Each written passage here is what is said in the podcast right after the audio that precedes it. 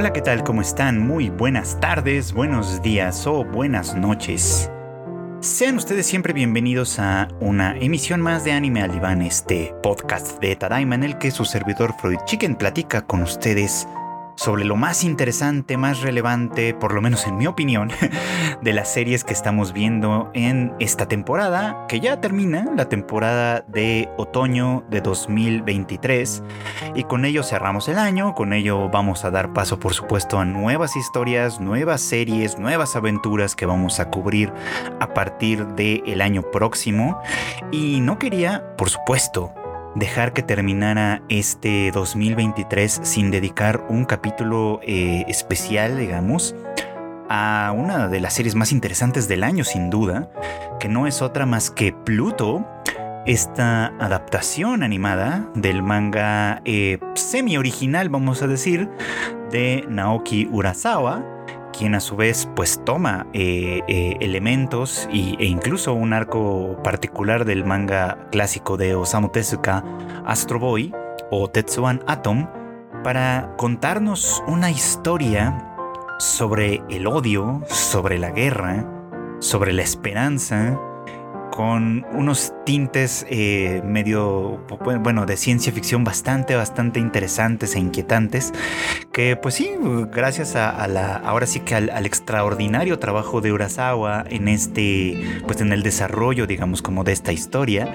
eh, pues es que tenemos un producto tan impresionante, tan interesante como lo es Pluto, esta serie que pues ya desde ya, si no la han visto, denle una oportunidad, la pueden ver ustedes en Netflix y les voy a contar algunos detalles de esta historia, algunos elementos que relata y por qué me parece que es tan importante, tan relevante en un momento además como el que estamos ahora, tanto eh, desde un punto de vista como narrativo y tal, tan, y como desde un punto de vista realista, pues, ¿no? Porque precisamente pareciera como una eh, ominosa coincidencia, tal vez no ominosa no sea la palabra, sino tal vez esperanzadora coincidencia, que este tipo de historias estén surgiendo ahora y estén, pues sí, siendo, siendo motivo de conversación y de discusión ahora. Lamentablemente, me parece que, que Pluto es una serie que ha pasado un tanto desapercibida de este lado del mundo. En Japón le estaba yendo bastante bien. La última vez que tuve oportunidad de ver, pues vi que había bastante promoción, publicidad y pues por lo visto bastante interés en seguir esta, esta historia, desde luego. Aquí de este lado del mundo me parece que no, no ha sido, no ha tenido el mismo impacto y creo que en buena medida se debe pues a la manera en la que ya lo hemos platicado muchas veces antes, ¿no? Netflix promueve algunas de sus pues de las producciones que tiene disponibles básicamente, ¿no? Eh, y pues, pues esa es una de las muchas razones por las cuales creo que historias como esta no llegan al gran público de este lado y pues lamentable, es, lamentable pues porque vale mucho, mucho la pena contar y hablar mucho sobre estas historias. Les voy a platicar rápidamente un poquito como del contexto. Decíamos que eh, pues esta es una obra creada a partir, como una especie de, homenaje quizás, si, quieren, a, eh, pues a Osamu Tezuka, ¿no? Eh, Tezuka fue el, pues, pues es considerado por muchos el padre básicamente, ¿no? Del anime y del manga en, Japón como tal, ¿no? Al menos como lo conocemos.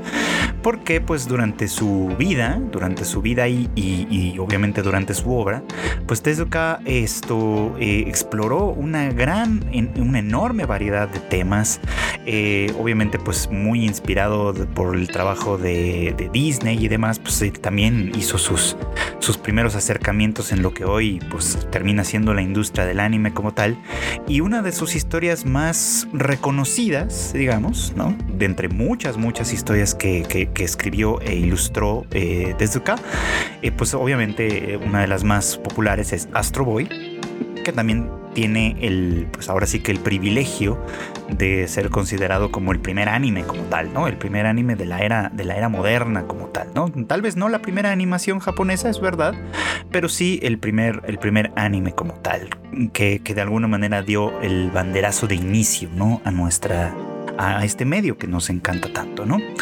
Y, y bueno, pues algo que es muy interesante de Astro Boy, ¿no? Es que pues es una historia que habla sobre el futuro, ¿no? Pero que obviamente interpela al presente, como, como toda buena serie de ciencia ficción, digamos, y de, y de aventuras en ese sentido. Lo que plantea nos interpela en realidad a nosotros en el tiempo presente, ¿no? Las cuestiones que, que, nos muestra son a final de cuentas eh, dirigidas a, este público como tal, ¿no? Como una manera de, de acercarse a ello. Y Naoki Urasawa entendió muy bien esto. Eh, por aquí está, por ahí está el relato de que cuando de que cuando inició, digamos, el proyecto de Pluto, no estoy hablando del anime, sino del manga, Naoki Urasawa, eh, pues estaba eh, acercándose, obviamente, ¿no? A, los herederos de Osamu Tezuka, en particular a su hijo Makoto Tezuka, este con la intención de celebrar lo que sería pues la fecha de nacimiento oficial, digamos, de, de Astro Boy, quien, o sea, canónicamente, digamos, nace el 7 de abril de 2003, o sea, pensando que pues era un, manga y anime futurista, pues obviamente se imaginaba un 2003 en el que un genio científico iba a crear un, robot con una inteligencia artificial sorprendente, con grandes habilidades y demás. Eso es un tema muy, muy recurrente, por supuesto, ¿no? Y bueno, Urasawa quería, decía yo, eh, pues sí, eh, contribuir, digamos, como a la celebración del nacimiento de, la fecha de nacimiento oficial de Astro Boy, eh, con, un, con un manga, con una especie de spin-off manga, que eh, iba, que Urasawa pensaba extraer de un arco en particular de la historia original de Astro Boy, un arco que es conocido como el más grande robot sobre la Tierra, básicamente, que era pues su favorito. Eh, la historia pues es muy fácil, es muy breve de bueno, la historia de esta, de esta creación, digamos, es como muy breve, eh, eh, se puede contar muy brevemente, vamos, ¿no? Urasawa se acercó, al principio pues no fue eh, del todo bien recibido, no porque fuera una mala idea ni mucho menos, sino porque pues había obviamente pues otros eventos y otras cosas sucediendo en ese mismo momento para celebrar el nacimiento de Astro Boy y, bueno, pues a lo mejor pues el hijo de, de, Tezuka, Makoto Tezuka, esto estaba pues a lo mejor un tanto receloso de que pues mucha gente a lo mejor quería acercarse y sacar alguna ventaja y de que a lo mejor pues abusar incluso, ¿no? Como de un momento tan icónico, en fin, mm, cosas como que a las que había que tener mucho cuidado para no pues manchar, digamos, como la franquicia. El caso es que Urasawa, cuenta la leyenda, insistió este, eh, en, poder presentar la idea a, Makoto Tezuka y a final de cuentas pues eh, Tezuka aceptó, aceptó que se, que se desarrollara digamos como esta, esta nueva versión de esta historia, pidiéndole a Urasawa en particular que tratara de de crear su propia historia. O sea, podía tomar a los personajes ciertamente, podía tomar el contexto, podía contar la historia tal cual de alguna manera Tezuka, Osamu Tezuka lo había hecho, pero tenía que darle su propia aproximación, su propio estilo e incluso su propio diseño de personajes, ¿no? Entonces, creo que esa, esa decisión fue la más correcta, la más adecuada, precisamente porque tenemos aquí una historia que mezcla lo mejor de dos mundos, ¿no? una creación original eh, de, una persona tan ilustre en el medio como lo es Osamu Tezuka, en conjunto con el arte y la profundidad a la que puede llegar un creador como Naoki Urasawa, a quien por supuesto pues conocemos y reconocemos mucho por obras como 20th Century Boys, por supuesto, y Monster, ¿no?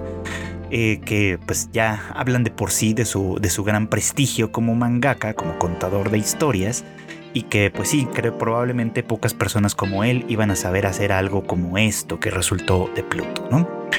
Y Urasawa lo dice muy claramente, ¿no? Que, que mucha gente piensa, cuando piensa en la obra de Osamu Tezuka, piensa en que Tezuka era un autor que escribía pues, historias para niños, ¿no? Eh, y, pensando en, historias para niños como algo que se debe de subestimar, incluso, ¿no? Como algo que es sencillo, simplón, que no se trata de nada importante, que son simplemente aventurillas para entretener. Cosa que es un error en realidad, ¿no? Si ustedes revisan, y yo no soy ningún especialista en esto, ni mucho menos, pero puedo por lo menos decir esto, si ustedes revisan la, la obra de Osamu Tezuka en general, se van a encontrar con historias muy interesantes que tocan temas muy profundos y muy avanzados, incluso para su tiempo, ¿no? O sea, incluso para el nuestro más bien, que creo que es lo que tendría yo que decir. Así que si alguna vez se topan con un manga de Osamu Tezuka que no les este que no les disuada o que no o que no les engañe el estilo caricaturesco de dibujo que tiene o que tenía este autor, porque en realidad se van a encontrar con cosas muy interesantes y así fue como Urasawa de alguna manera percibió este arco de el, mayor, el más grande robot sobre esta tierra, ¿no? Una historia que según cuenta él, leyó cuando tenía, por primera vez leyó cuando él tenía alrededor de cuatro años, cinco años de edad, estaba muy pequeñito, ¿no? Este, y que, bueno, no sé si leyó o vio en anime ahora que lo pienso, pero bueno, el chiste es que tuvo contacto con esta historia estando él muy, muy pequeñito. Y, y pues le impresionó mucho, ¿no? En su momento dado, ¿no? Eh, entonces dice, bueno, ok, creo que, creo que aquí puedo contar una historia eh, diferente, ¿no? Dirigida a los adultos, por supuesto, ¿no? O sea, bueno, tal vez no, no diferente la historia, insisto, ¿no? ¿no? No es como que él se haya sacado el plot de la manga, ni mucho menos, ¿no? Sino que más bien contada de una manera que hiciera clic, que, que, que, conectara con, con el público adulto, mostrándoles de manera más tal vez más directa o más enfocada a sus propios eh, a sus propias maneras de, adquirir historias, digamos, eh, transmitiendo asimismo el mensaje que Urasawa considera que, que, que, Osamu Tezuka quería transmitir a través de esto. Entonces, pues es un esfuerzo muy interesante, es una aproximación que de verdad me parece muy, muy valiosa a este tipo de historias y que pues ahora eh, les voy a platicar muy rápidamente un poquito como el plot, ¿no? El argumento, ¿no? En Pluto, ¿no? Vivimos en un futuro, un futuro este, distante, digamos, o no sé qué tan distante, pero un, futuro a final de cuentas, ¿no? En el que la inteligencia artificial, eh, pues ya se ha desarrollado tanto que eh, los robots pues forman parte de la vida cotidiana de una manera tan, tan profunda y tan significativa que incluso hay movimientos que piden y, consiguen en algunas circunstancias que se, les que se les reconozcan a los robots una especie de derechos humanos también, por supuesto, ¿no? Es decir, el derecho a, pues, a tener vivienda, a tener familia, a descansar, a, en fin, todas estas cosas que nosotros tenemos como personas, pues también las robots, los robots deberían tenerlas porque la tecnología ha avanzado de tal manera que en muchas ocasiones son indistinguibles de las, de las personas, por supuesto, y que eh, obviamente pues, pues tienen incluso o pueden manifestar incluso sentimientos y, sensaciones y percepciones, ¿no? Las directrices, ¿no? Que, les, que, que, siguen vigentes, digamos, como en ellos, les convierten en, un, en una especie, digamos, como más o menos amigable o lo suficientemente amigable, ¿no?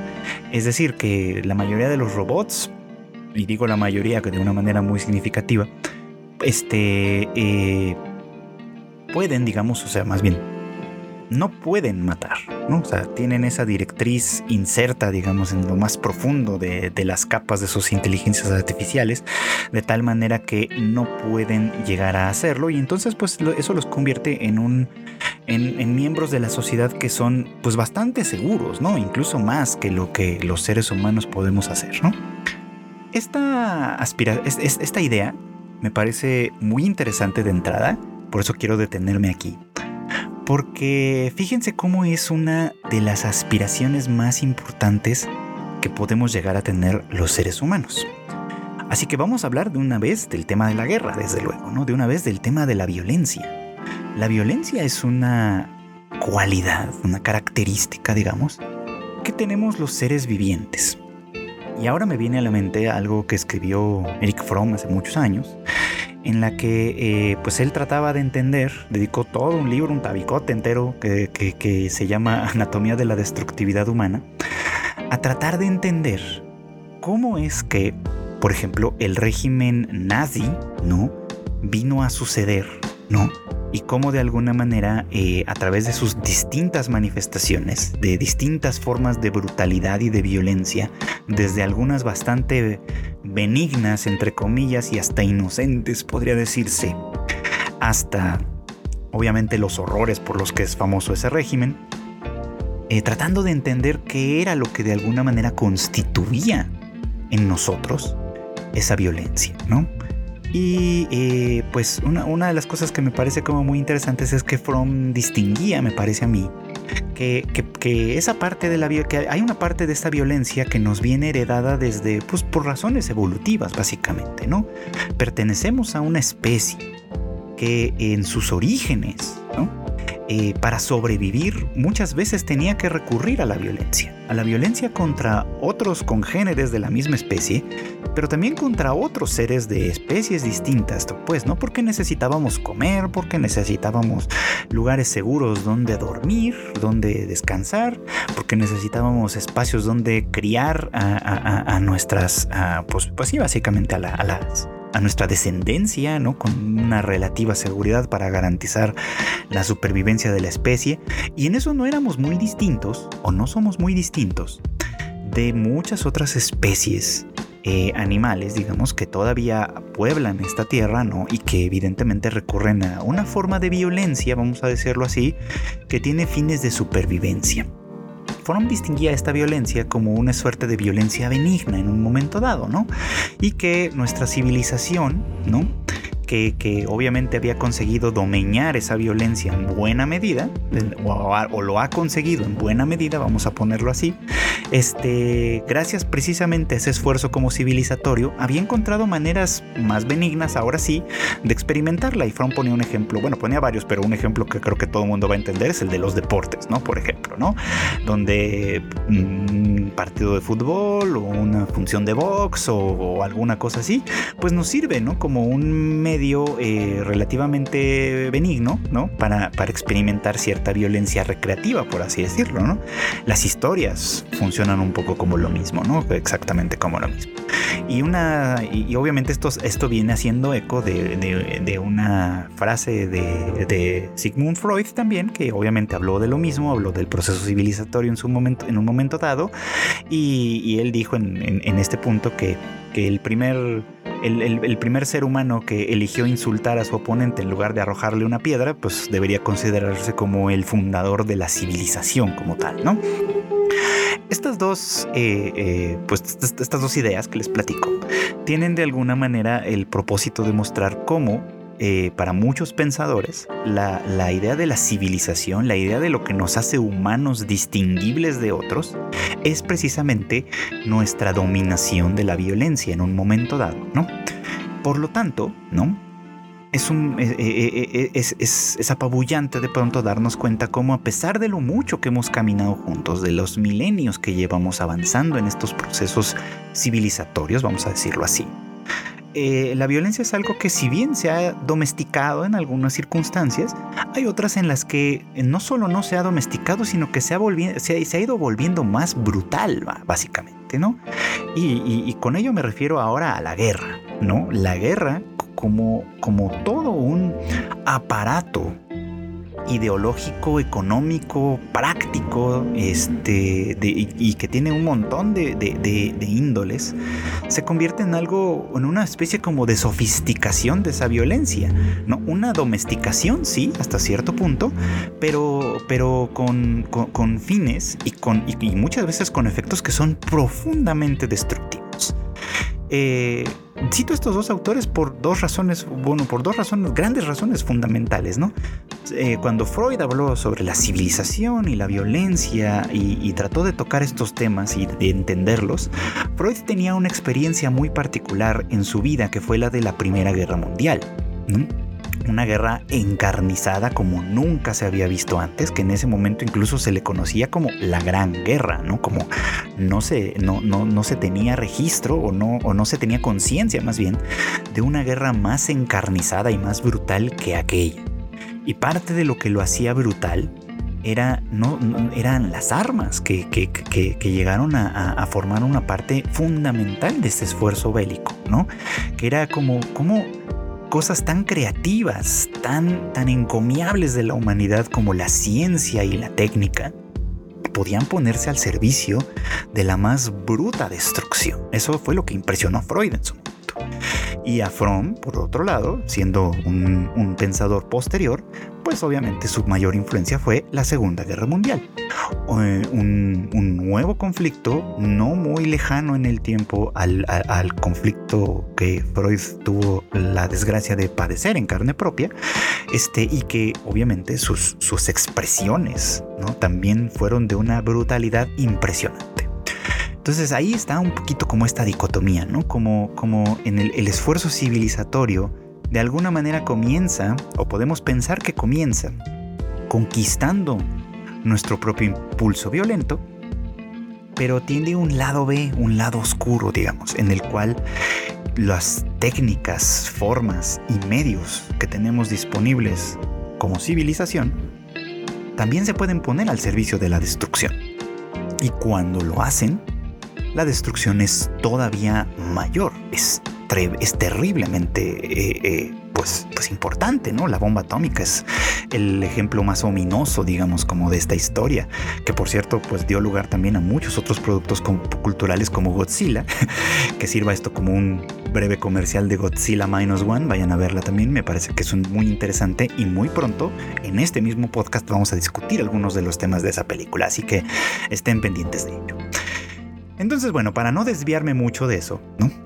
Esta idea del odio, de la violencia, de la civilización y todo esto que vengo a platicar, tiene un montón de sentido si lo piensan en el momento en el que Tezuka y Urasawa en este caso plantean un futuro en el que los robots tienen un montón de potencialidades, pero tienen que tener en lo más profundo de su, de su, de su programación, vamos a decirlo, esta directriz de la no violencia contra las personas, como tratando de codificar de fondo la, eh, uno de los más profundos anhelos de la humanidad, de la humanidad como tal, ¿no? Que un día logremos conquistar esa violencia de tal manera que esté tan arraigado en el fondo de nosotros y que no podamos de alguna manera corrompernos más en ese sentido, ¿no? Un ideal que sigue vigente, por el que se, sigue trabajando, por el que seguimos hablando básicamente, ¿no? Que me parece que es fundamental e importantísimo. Entonces, eh, con esta idea, ¿no? Surge una cuestión muy importante.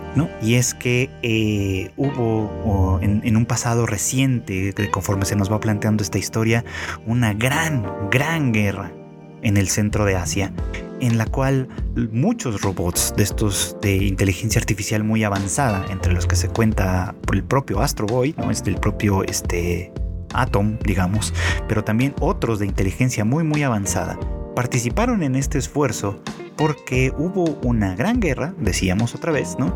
En la cual eh, un cierto país del centro de Asia este, eh, estaba desarrollando eh, armas, ¿no? armas de destrucción masiva con inteligencias artificiales, por supuesto que de alguna manera se sospechaba carecían de este principio de no violencia, digamos, contra las personas. Por lo tanto, bueno, pues la, mejor forma de enfrentar a este tipo de inteligencias artificiales eh, bélicas, digamos, ¿no? Pues era naturalmente a través de inteligencias artificiales que estuvieran, eh, pues que, pudieran, sí pudieran hacerle frente a, este, a, esto, porque no se trataría de destruir humanos. Ese es el contexto previo de Pluto, porque la serie en realidad inicia con un primer ataque, ¿no? Eh, uno de estos robots súper avanzados llamado Mont Blanc que eh, actualmente se dedicaba a fungir como guardabosques en los, en los Alpes suizos, eh, es asesinado. ¿no? Y aquí el uso de la palabra asesinado es muy importante porque recordemos que en esta sociedad o en esta civilización los robots, tanto los muy avanzados como los no tan avanzados, ¿no? se consideran miembros de la sociedad en buena medida, ¿no? Entonces no son destruidos como tal, sino asesinados. ¿No? Y, esto obviamente ocasiona cierto terror porque, porque este tipo de robots como Mont Blanc, ¿no? Son muy difíciles de destruir.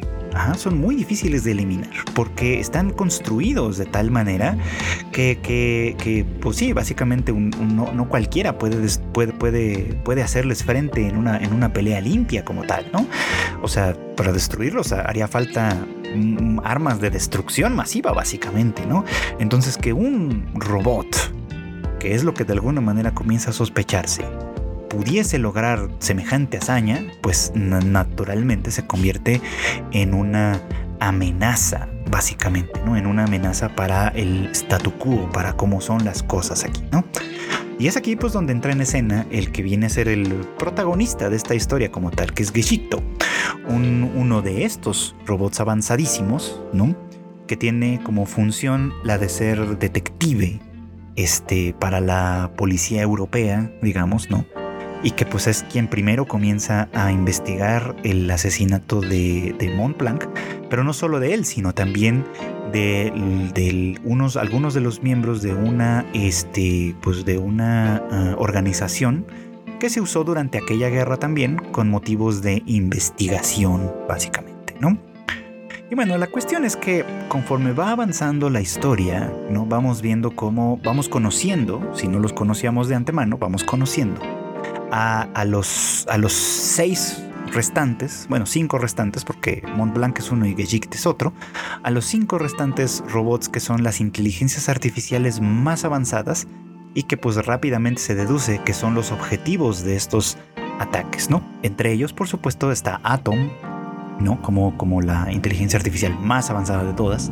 Está obviamente Epsilon, está Hércules, está Brando, está North eh, Number 2, en fin.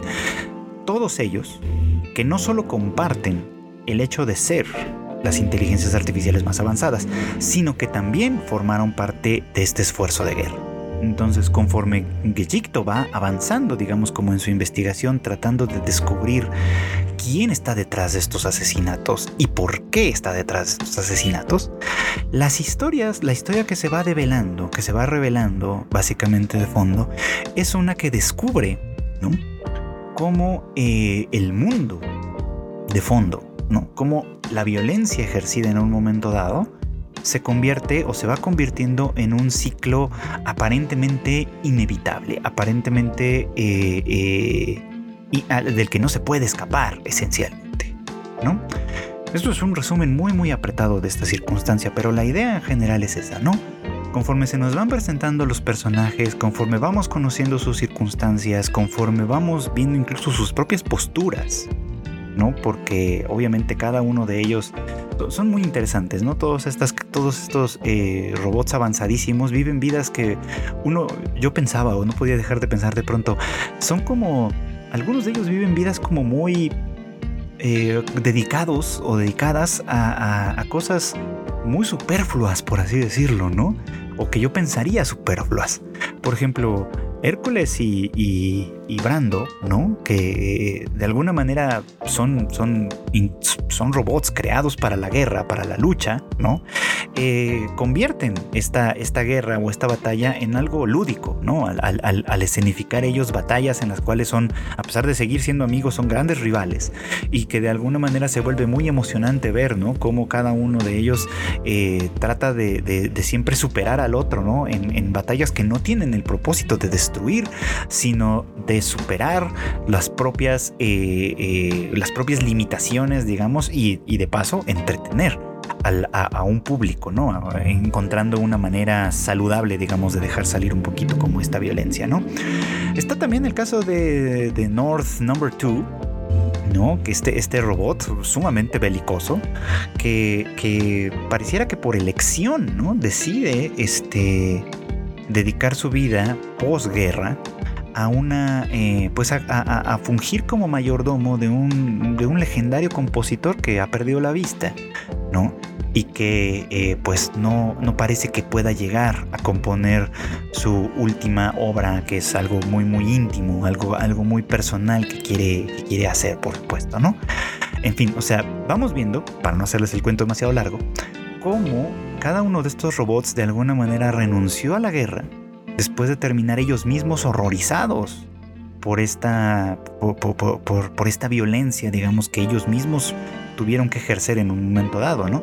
Y cómo incluso terminan dándole la razón a Epsilon, uno de, uno de estos mismos robots, que en vez de participar en, el, en la guerra como tal, ¿no? Eh, no solo se rehusó, sino que pues dedicó muchos de sus esfuerzos a adoptar eh, niños que habrían quedado huérfanos durante ese periodo, ¿no? Pero que desde cierto punto de vista también podría considerarse como una especie de cómplice pasivo, pues, ¿no? Porque aunque a nivel individual se haya negado a participar, lo cierto es que parece que tampoco hizo mucho por eh, impedir que esto, que esto sucediera, ¿no? Tal vez no estaba en sus manos, claro, ¿no? Pero a final de cuentas, pues, eh, pues termina siendo un poquito como un testigo de todo este esfuerzo desde un lugar distante, digamos, ¿no?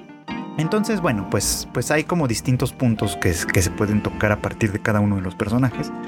Y lo interesante es esto, ¿no? Que en el fondo pareciera que ellos forman parte, a pesar de sus distintas posturas e incluso a pesar de su pacifismo, toman, forman parte de un sistema que beneficia o que se beneficia de, de la guerra misma, ¿no? Y es ahí donde pues, los descubrimientos de Egipto van por ese lado, por supuesto, ¿no? Van por, eh, van por el ir, ir dándose cuenta, ¿no? De cómo eh, pues el ciclo de violencia parece que no puede terminar. No solo, no, no porque, porque haya más gente que busque la paz, ni mucho menos, ¿no? Sino, o porque ellos mismos hayan cambiado de postura al respecto después de, pues sí, básicamente después de esas experiencias, ni mucho menos, sino simplemente porque forman parte o porque formaron parte eh, sabiéndolo o no, de un sistema muy corrupto que llevó violencia a un lugar por razones completamente egoístas. Eh, ¿Qué quiero decir con esto básicamente? ¿no? Que, que la conclusión de la serie, para, para llegar rápido a esto, ¿no? es que, como lo dicen muchas veces varios de los personajes en el último episodio, es que de la violencia no nace nada, ¿no? Eh, ese es todo el punto de la serie, pero déjenme decirles que esto es muy muy interesante porque no se limita a hacer una frase fácil, sencilla, este, catchy, digamos, ¿no? Que podemos repetir y que podemos incluso convertir en meme, como, pues, como varios lo hemos hecho, digamos, a partir de estos, en estos últimos días, ¿no? Sino que eh, tiene un profundo significado aquí cuando lo vemos en el contexto, ¿no? Lo que Egipto descubre eventualmente es que eh, la guerra inicia por puro egoísmo, básicamente, ¿no? Eh, la guerra inicia porque en, el país de Persia, ¿no? Digamos, como para... me encanta cómo, cómo de alguna manera hace y no hace las cosas para que parezcan ser lo que no son, vamos a ponerlo así, ¿no? En el país de Persia, ¿no? Ya no existe como tal, pero que obviamente la región sigue existiendo y en la realidad sigue siendo complicada y conflictiva, ¿no? Eh, un, rey, no, encomienda a su, a, su ministro de, ciencias la creación o, la, o, el, o lograr, básicamente, una especie de autosuficiencia. Es decir, viven en el desierto, evidentemente, y el propósito original es, ahí van todos los spoilers, de una vez les aviso, este, y el propósito original es eh, convertir el desierto en un jardín. Ajá. De tal manera que eh, los frutos de la tierra misma, ¿no? Este, beneficien a la gente que habita en este lugar. Ese es el propósito original. Este científico toma esta misión, y, pronto se da cuenta que necesita ayuda. Por lo tanto, pide o hace, ¿no? Este, ah, construye una inteligencia artificial, un robot, básicamente, que pueda servir para ese mismo propósito. Un robot que, al, que, al que considera un poco como su propio hijo, claramente, ¿no? De la misma manera que Atom ¿no? Es este, pues es en cierto modo el hijo, eh, un poquito como, como suplente si quieren, pero hijo a final de cuentas del profesor Tenma. Bueno, pues un poco como esta misma idea, ¿no? Y que básicamente sí, ¿no? Su, propósito, su misión en la vida es estudiar botánica de tal manera, o sea, y profundizar tanto en ella que se pueda crear este jardín de flores en medio del desierto. Mm, digamos como un esfuerzo encomiable, ciertamente, como una búsqueda obviamente de bienestar, ciertamente, que eh, en un momento dado, ¿no? Se, se, interpreta como algo que no es, ¿no? Como el desarrollo, digamos, como de... Se les acusa, digamos, a Persia de, de estar eh, elaborando armas de destrucción masiva, básicamente, y por eso es que se, desarrolla una comisión de investigación, la comisión Bora, que, es, que, que, está formada por distintos científicos notables que tienen que entrar al país y que tienen que de alguna manera analizar todo esto, ¿no? y que pues lo que encuentran les hace suponer, ¿no? Sin tener una evidencia completa y total, les hace suponer que efectivamente, ¿no? El reino de Persia estaba desarrollando una, un ejército robótico con el cual iba a pretender conquistar al resto del mundo, ¿no? Poner bajo yugo de fuego, ¿no? Al resto del mundo. Porque pues básicamente eso es lo que hace esta gente, ¿no? En teoría, ¿no? Y que Yicto descubre, primero que que en realidad no era así, ¿no? Que efectivamente, ¿no? El, propósito original de este esfuerzo científico-tecnológico era eh, crear efectivamente un jardín de flores, ¿no? Y por jardín de flores se entiende no solo esto de manera completamente literal, sino que también se tiene que entender como un como, como, como, lo que representaría básicamente, ¿no? Conquistar la tierra para beneficio de la gente, conquistar la tierra para beneficio del pueblo, en cierta medida, ¿no? Y eso me parece como muy interesante. Pero el egoísmo no viene, al menos no en primera instancia, de Persia. El egoísmo viene de los Estados Unidos de Tracia, que es una manera un tanto disimulada, me parece a mí, de, no tan disimulada en realidad, de representar a los Estados Unidos de, América, ¿no? Este país que conocemos por sus esfuerzos imperialistas, por supuesto, por su, porque bajo el pretexto de llevar democracia y paz, pues son los principales ejecutores de la guerra en nuestro mundo real, ¿no? Este, estemos o no estemos de acuerdo con sus posturas ideológicas, eso es un hecho indisputable, ¿no? Quienes están eh, a, cargo, digamos, de la mayor parte de los esfuerzos bélicos del mundo entero es, pues, Estados Unidos, con el pretexto que quieran, pero a final de cuentas así es. El caso es que, bueno, pues aquí este egoísmo viene de este país, ¿no?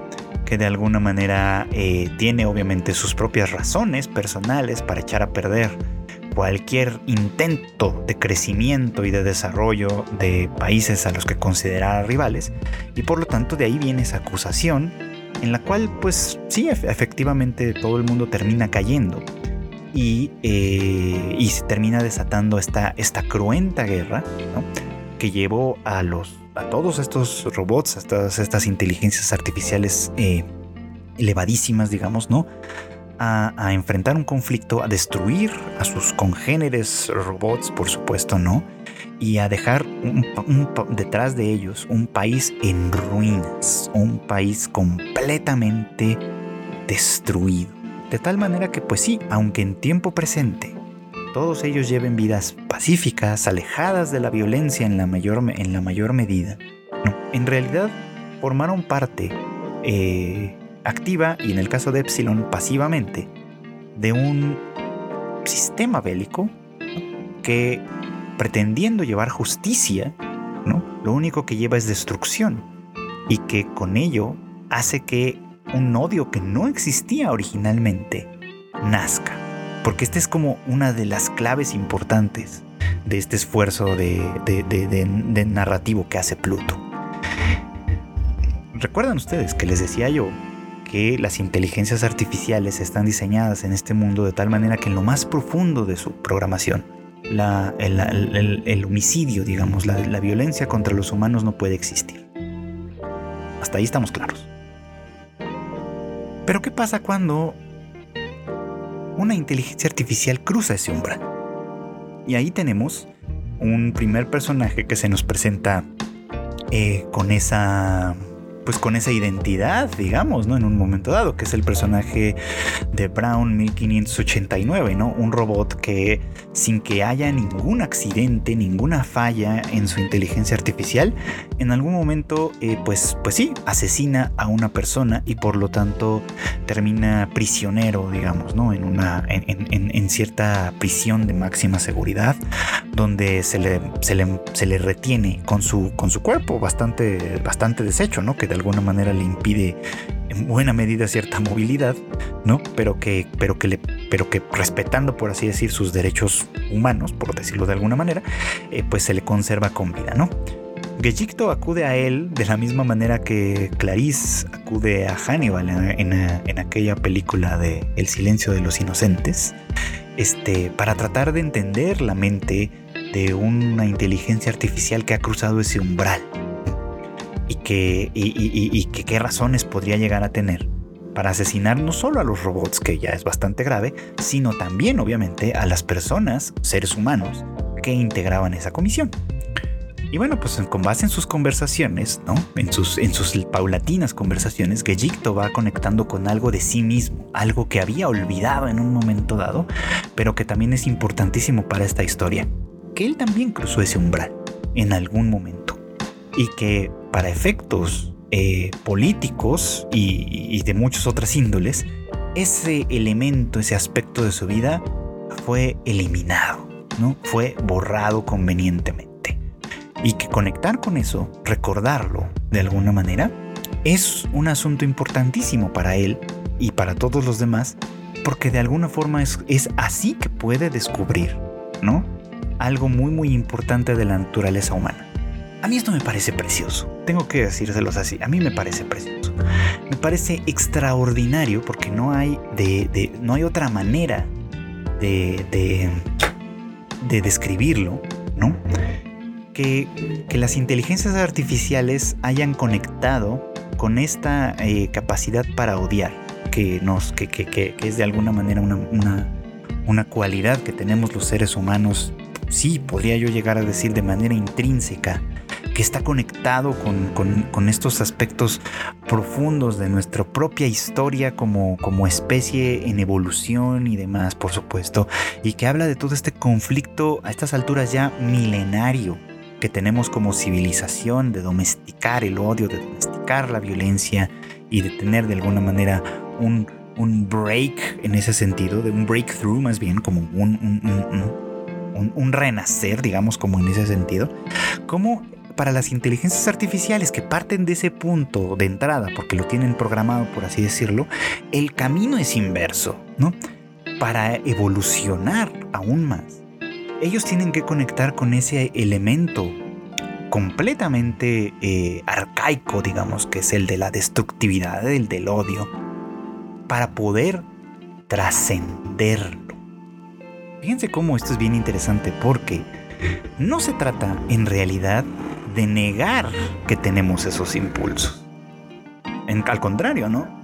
Toda la evidencia de la destructividad humana está presente ante nuestros ojos todos los días de nuestra vida. Basta con encender la televisión y mirar un noticiero para darnos cuenta en qué medida esa violencia no solo no está superada, sino que en realidad muchas veces domina cosas, ¿no? Y que hay mucho por hacer al respecto.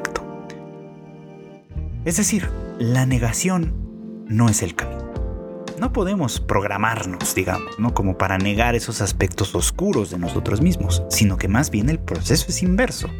Tenemos que reconocerlo y a partir de ahí trascenderlo. Que eso es exactamente el camino que Atom tiene que seguir en esta historia. Cuando Gejicto logra de alguna manera darse cuenta, conectar con su propia historia y darse cuenta de que eh, el odio que llegó a sentir que lo llevó a matar a una persona en un momento dado, que podríamos pensar que es justificado en cierta medida si ustedes quieren y todo lo demás, pero que a final de cuentas arde y quema en lo más profundo del espíritu, vamos a ponerlo así, ¿no? Es algo que puede llegar a superarse una vez que te das cuenta que te trasciende más allá de tu propia posición eh, individual, digamos, ¿no? Porque lo que Gejicto hace cuando llega este, a este gran insight, digamos, es conectar el odio que él sintió personalmente ante una tragedia que le sucede a él y que, y que pues sí, no afecta a nadie más en realidad, sino solamente a él. Con este mismo odio que puede llegar a sentirse en otros lugares del mundo, con otras personas y demás, y que traducido a una escala mayúscula, crea nuevas fuentes de odio. Porque por supuesto, ¿no? La destructividad, la destrucción de un país genera odio, ¿no? Es lo más lógico, es lo más natural. por las razones justificadas o no, ¿no? si alguien va y destruye un pueblo, una pequeña civilización, quienes sobrevivan a ese esfuerzo de destrucción, a esa, a, esa misión genocida, digamos, ¿no? Van a desarrollar odio, ciertamente, ¿no? Y ese odio, cuando comienza a florecer, básicamente, repite el ciclo, vuelve a, vuelve a gestarlo, vuelve a crearlo, vuelve de alguna manera a ponerlo en, en primera instancia y entonces esa destructividad puede dirigirse hacia otro lugar. Y voy a entrar en polémica aquí, por ejemplo, pero ¿no es eso lo que está pasando ahora con la guerra en Gaza? ¿No? Muchos de, los defensores del, del ejército, bueno, del Estado israelí, que es quien está ejerciendo la mayor violencia en este conflicto ahora, les justifican, ¿no? En buena medida porque pues es un acto de justicia, dicen, con respecto a las terribles acciones de este grupo de Hamas pero que además también requiere cierta indulgencia porque de manera equivocada se equipara al Estado de Israel con el pueblo judío que a su vez fue objeto de la violencia del nazismo hace muchos años.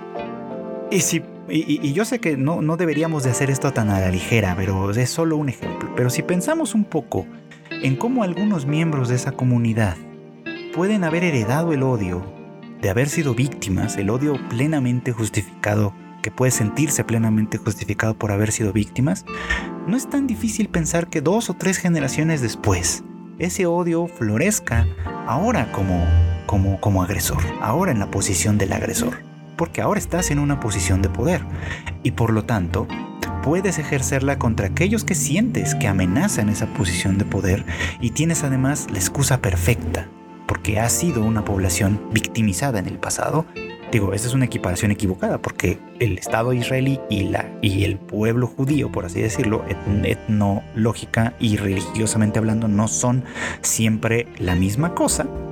Este, bueno, pues se usa como pretexto esto evidentemente para ejercer la violencia en otra población que a su vez, y esto sí lo podemos constatar en tiempo muy presente, desarrolla también sus propias formas de violencia, que algunos pueden decir que está plenamente justificada porque han sido victimizados por grupos más poderosos, etc.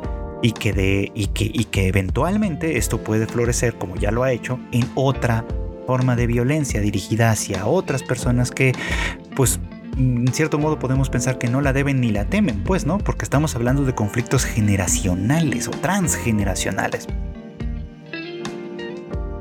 El mensaje de fondo es ese, que, que, efectivamente del odio lo único que nace es otro, otra forma de odio, que, que en realidad no se resuelve nada a través de la violencia y porque lo único que haces es crear más violencia. Y que si hoy, ¿no? Estar en una posición de víctima te justifica, como sucede con estas inteligencias artificiales que son asesinadas y que obviamente nos entristece mucho que, que sean asesinadas porque vemos sus vidas familiares, sus amistades, el, beneficio o el bien que representan para muchas otras este, personas también, ¿no?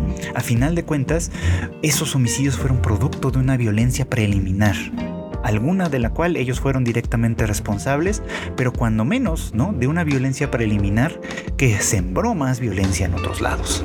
Y que entonces la única manera de romper con ese ciclo, eh, esencialmente, es que alguien tome esa decisión en un conflicto dado, en un momento dado. Alguien tiene que tomar esa decisión.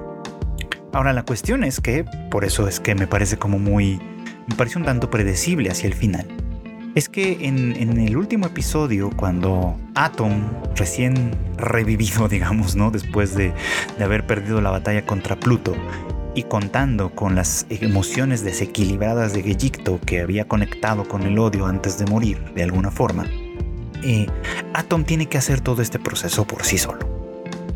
Se requirió de la inteligencia artificial más avanzada para que esto pudiera ser posible, ciertamente. Pero tuvo que enfrentar ese odio tuvo que asumirlo y tuvo que reconocerlo en sí mismo. Tuvo que darle un espacio en su vida, convertirse en algo más humano, que implicó poder mentir, por ejemplo, algo que también los robots tienen prohibido de alguna forma, que implicaba pensar incluso en matar, para poder tomar la decisión de no hacerlo. Esa es la diferencia fundamental. Algunos dirán que es muy rosa, algunos dirán que es demasiado idealista, que esto en la realidad no sucede, y podemos pensar que sí, en cierto modo tal vez tendrán razón. Pero regreso a lo que a, esta frase de Freud, ¿no? El fundador de la civilización en su momento es aquel que elige insultar a su oponente en vez de arrojarle una piedra. Es decir, la manera de dominar la violencia es a través de la decisión personal que individualmente se hace. Y no siempre podemos, eso es una realidad. O sea, si pensamos a nivel nosotros, personas, individuos, ustedes que me escuchan en este podcast, en las veces que han ejercido violencia, justificada o injustificadamente contra otros, se darán cuenta que muchas veces tal vez sintieron que no tenían opción, tal vez sintieron que, que, que, que lo que estaban haciendo o diciendo era lo justo, era lo que tenía que hacerse. Tal vez estaban diciendo muchas de esas cosas, ¿no? Y tal vez piensan, bueno, algunas cosas tal vez no habrían sucedido si yo me hubiese contenido en aquel momento, si yo no hubiese dicho esto, si yo no hubiese hecho aquello, si yo, etcétera, etcétera, etcétera. ¿No? Porque a final de cuentas, este es el punto importante, ¿no? Nuestra naturaleza está ahí y lleva en sí misma esta violencia. Eso es una realidad creo que indiscutible. Pero, ¿qué hacemos con esa violencia? ¿Cómo vivimos con ella? ¿Cómo la le damos cauce? Porque no se trata de negarlo, insisto, se trata de darle un cauce, de encontrarle una salida. Es lo que hace la diferencia, es lo que crea un cambio, ¿no? La respuesta fácil es decir, el ciclo de violencia es interminable. No podemos de rehusarnos o no podemos detenernos porque está en nuestra naturaleza. Esa es la respuesta fácil. Puede parecer muy este, eh, profunda en cierta manera porque de alguna manera aduce a cosas que, que todos entendemos y que forman parte de nosotros, ciertamente. Pero es la respuesta fácil porque es autocomplaciente. Ajá. Porque obviamente solo la puede decir quien está en una circunstancia pacífica como Epsilon un poco, ¿no? Solo podemos decir, claro, yo renuncio a la violencia porque estoy en un lugar donde puedo hacerlo, ¿no? Lo difícil, lo verdaderamente difícil, es renunciar a la violencia cuando estás en una circunstancia en la que la, en la que se te exigiría ser violento, en la que se te justificaría ser violento. Esa es la parte difícil. Y no digo que tenga que ser así para todo, ni siempre, ni mucho menos. No, no, no. Estoy hablando en términos un tanto abstractos que espero que sirvan para la reflexión, ¿no? En estos términos abstractos, ¿no? La violencia es algo que sí nace de nosotros, que cuando la ejercemos no hace más que replicar más violencia, pero que la única manera verdadera de domesticarla como tal es a través de la elección, es a través de la libertad personal. No hay más. ¿Mm? Ese es, creo yo, el mensaje de fondo.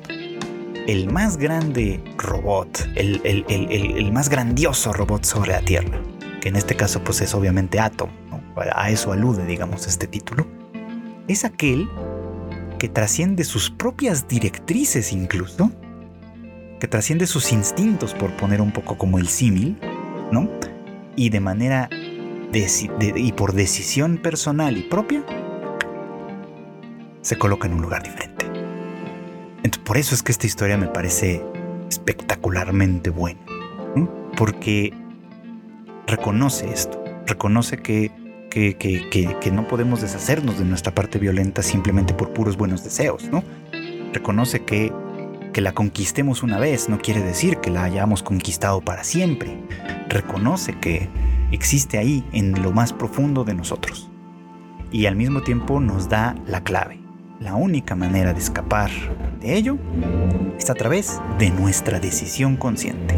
Es ser una y otra y otra vez aquel que elige no lanzar la piedra. Y bueno, pues esto fue todo por hoy. Gracias como siempre por acompañarme en el anime al diván. Ya saben ustedes, este podcast sale todos los miércoles en algún momento del día. Lo pueden encontrar en muchas plataformas de podcast, obviamente desde las más populares como Spotify, Apple y demás, hasta otras bastante menos conocidas, pero que si ustedes usan, ahí también la van a poder encontrar. Eh, ya saben además que pues en Tadaima tenemos más contenido para ustedes, tenemos pues noticias y cosas más importantes y memes incluso también en, nuestras, eh, en nuestras redes sociales, en Tadaima MX, tanto en eh, Twitter como en Instagram y también Facebook.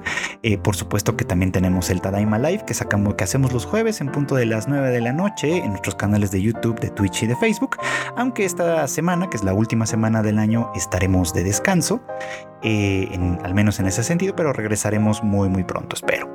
Eh, no se olviden además de que pues este, tenemos el sitio web con las noticias más importantes, tadaima.com.mx y que a mí personalmente me pueden seguir en mis redes sociales como arroba chicken donde pues podemos platicar sobre estos temas, si les gusta, si no les gusta, si les pareció, si tienen algún comentario, si tienen alguna queja, lo que sea, es bienvenido y, estoy muy abierto a la conversación, por supuesto, cuando, siempre y cuando sea en términos respetuosos, por seguir un poquito como esa lógica, ¿no?